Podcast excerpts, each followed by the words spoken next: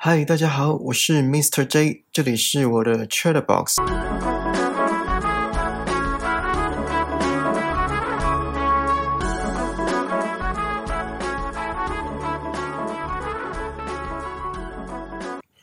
不知道你们有没有被问过或听过这个选择题？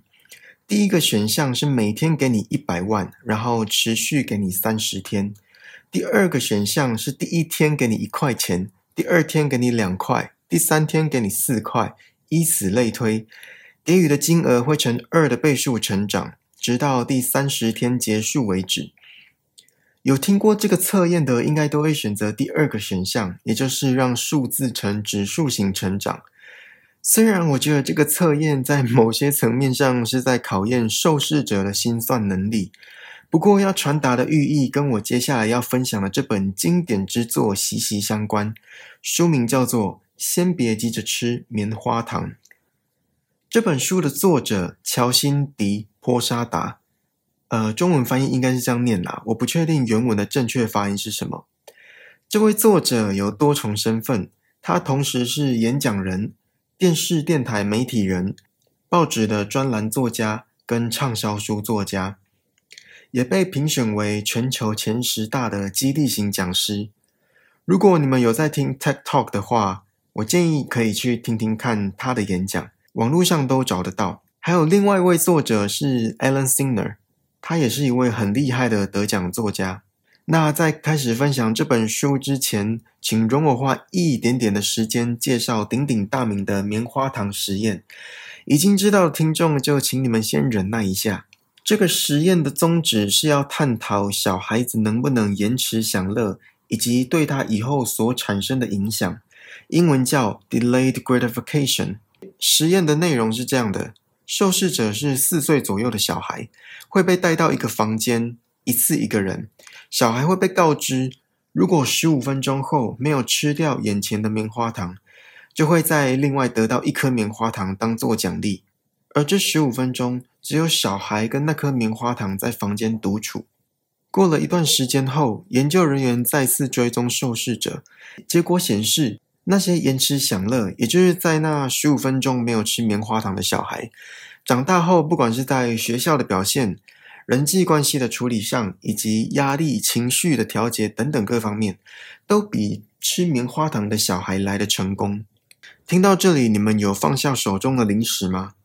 好了，我离题了。在这个什么都讲求方便与效率的时代，速成享受已经成了趋之若鹜的目标。想一想，你是不是曾经为了满足当下的渴望，而抛弃或遗忘了在那之后更美好的事物？比如说，下班途中口腹之欲产生，就买了 Seven 的大亨堡解决，在吞下最后一口的那刹那，才突然想到，哎，待会要跟另一半的烛光晚餐，而且还是三个月前预定的超抢手高档餐厅。哎，我不是说 Seven 的大亨堡不好吃哦，请不要误会。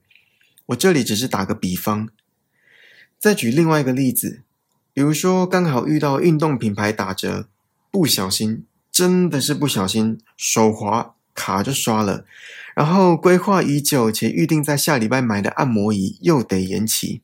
上面这两个例子都是我借由这本书的理念凭空想象出来的，但其实生活中常常发生类似的事情。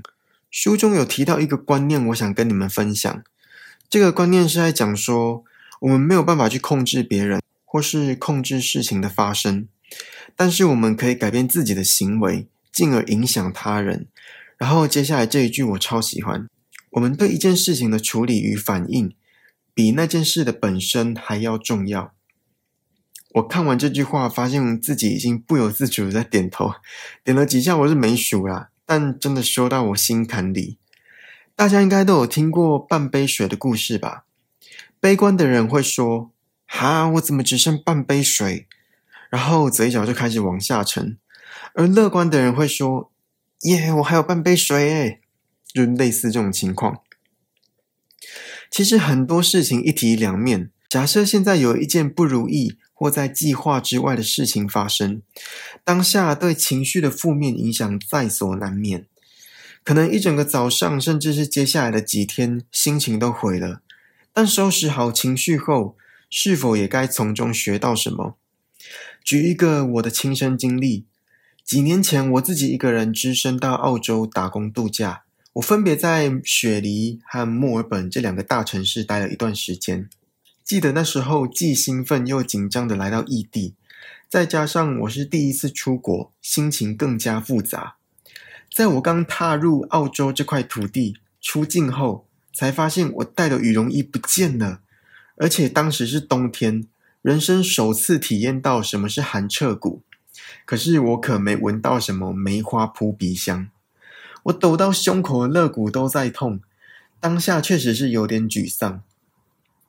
在从机场到中央车站的火车上整理好情绪后，我心想：反正那件羽绒衣我也没有很喜欢，虽然要在一笔花费，但也可以借此顺便了解澳洲当地的品牌。虽然最后还是挑了 Uniqlo 的羽绒衣啦，不过也因为我的换位思考，心情也好很多。书中有一个剧情是这样的：富翁的司机称赞富翁是天才，然后富翁回：“我不是天才，这些只是尝试加上大量的阅读。”有句俗谚说：“读万卷书不如行万里路。”我觉得这在某些层面上是对的，但行万里路真的好贵啊！一本书的平均价格可能几百块就到手。可是，一张机票动辄几千甚至上万。好了，我知道我离题了。大量的阅读确实对一个人的成长是有显著的帮助。就拿我刚刚说的澳洲打工度假来举例，在出发前往澳洲前，我恶补了从大学以来就没什么长进的英文。好在行前的临时抱佛脚，让我能够在英语系国家勉强和外国人沟通。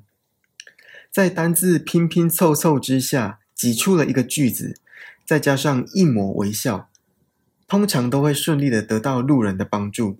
这个经验也让我想到之前听演讲时听到的一句话：“Knowledge is not a power, application is。”也就是说，光把脑袋中的知识放着不用是无法产生效果的，学以致用才能对人生造成影响。而这句话也从此颠覆了我对于知识的认知。有一句话一直在书中被提到：成功的人愿意做不成功的人不愿意做的事，有点像在绕口令。然后书中就举了一位 NBA 的篮球选手以及一位大联盟的棒球选手作为例子。这两个例子的细节我就不在此做叙述。我们回到刚刚那句话。成功的人愿意做不成功的人不愿意做的事。每个人对于成功的定义不太一样，可是这不是我们今天要讨论的主题。但你有想过，你和你心目中的成功人士之间最大的不同是什么吗？之前我在网络上看到一句话，他说：“一个人能否致富，不是看他的工作性质是什么，而是取决于他下班后都在做什么。”像刚刚提到的大量阅读，是成功人士在工作之余的爱好。他们认为投资自己是一项稳赚不赔的高报酬投资。而当有些人在划手机、逛网拍、看电影，那些成功人士不断的精进自己，很清楚的知道且保持着坚定的信念，现在的所作所为终将会在未来得到如愿以偿，甚至是加倍的回报。书中也有提到，不管你过去是不是一个吃棉花糖的人，都不会影响你未来的成功。成功靠的是你今天愿意付出什么，来获得明天的成功。其实从前一阵子开始，只要我的惰性发威，我就会问自己一句话：我接下来做的事对我的未来有帮助吗？会让我更接近我的人生目标吗？然后我就发现这句话的效果。让我避开了“虚度光阴”这四个字的次数不胜枚举。我也从此了解到，在这之前我的时间管理是多么的不及格。大家还记得“今日事今日毕”这句话吗？没记错的话，这句话很常在我国小的作文出现。当时这六个字在我小小的脑袋里挥之不去，原因是我觉得这句话可以在作文的作业里横行无阻，实用性堪比自来水与电力对人类的生活那样的不可或缺。以前国小在八月底赶着暑假作业的场景，中学时代在断考前一天的挑灯夜战，以及大学时期在期限前一秒才完成并缴交的报告，这些种种经验还不足以让我醒过来。可能年少不懂事吧。这六个字的寓意，在我出社会后的几年才深刻的体会到。举个最简单，也可能是大家都会遇到的例子来说吧。背单字，这大家应该都经历过吧？一本排序从 A 到 Z 的单字本，最熟悉的是不是总是 A 开头的前几页，甚至是前几个的单字？有没有说到你们的心声？其实我也是过来人，拿到单字本的初期，总是说：“哦，我一定要在考试前背完整本。”那个语气好像要拯救全宇宙那样的信誓旦旦。然后惰性就来搅局了。说好的一天三十个单字，一天背的比一天还要少，累积的生字一天比一天还要多。到了考试当天才来后悔不已，然后如此的恶性循环下去。书中有一个关于星星与狮子的故事，我个人觉得很有趣，在推荐序中也有被提到。这个故事的寓意主要是在告诉我们。不管你今天的角色是什么，拼了命的努力就对了。我很久之前看到一句话，到现在还深刻的记在脑里：世界上最可怕的事，莫过于比你优秀的人比你还要更努力。那有些人就会想说：啊，那些成功人士都比我优秀了，我再怎么努力也追不上他们呢？这种消极的想法，只会更拉开你跟他们之间的距离。其实说实在的啦，这世界本来就不公平，但是努力可以让竞争更公平。这也就是为什么很多励志名言都强调努力的重要性。比如说，像是爱迪生说的：“天才是一 percent 的天分加上九十九 percent 的努力”，或是“三分天注定，七分靠打拼”等等。好，我们回到这本书的中心寓意。延迟享乐，文中有提到“财务自由”这四个字，这概念大家应该都不陌生吧？如果我解释这四个字，是不是侮辱到你们的智商？好了，开玩笑的。我相信全世界的人都想要财务自由，我也不例外，也包括现在正在收听这个节目的你们。作者以财务自由这个大家的终极人生目标为出发点。阐述了延迟享乐的重要性，也举了几个浅显易懂的例子，比如说，只要每天省下五块钱，哎，先说一下，这里的五块钱是指美金哦。只要每天省下买垃圾食物的五块美金，并且把省下的钱投资到合理报酬率的标的上，那么从二十一岁到六十五岁，就能多出两百多万。记得这里说的是美金哦。当然，我个人觉得这个是比较理想化的状态了。但作者已经成功的强调延迟享乐的重要性，理性的看着人生旅途上那一颗颗微不足道的小棉花糖，把这些棉花糖储存起来，妥善的保管与利用，耐心的等到机会的到来，再加上全力以赴的努力以及坚韧不拔的意志。终将会为我们带来意想不到的惊喜与丰厚的回报。有看过这本书的人都知道，它其实不厚，所以在阅读上不会花很多时间。再加上作者的用字遣词不艰深，里面所举的例子，个人觉得跟《伊索寓言》有点像，浅白可是深刻，读者反而可以花更多心力去思考这本书所想要表达的重点。希望还没看过这本书的听众，你们可以在百忙之中抽空来瞧瞧这本经典之作。先别急着吃棉花糖。之后我也会分享有关于毅力还有坚持的书，在这里就先容我卖个关子。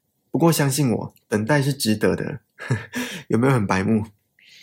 好啦，这次的 Chat Box 就到这里喽。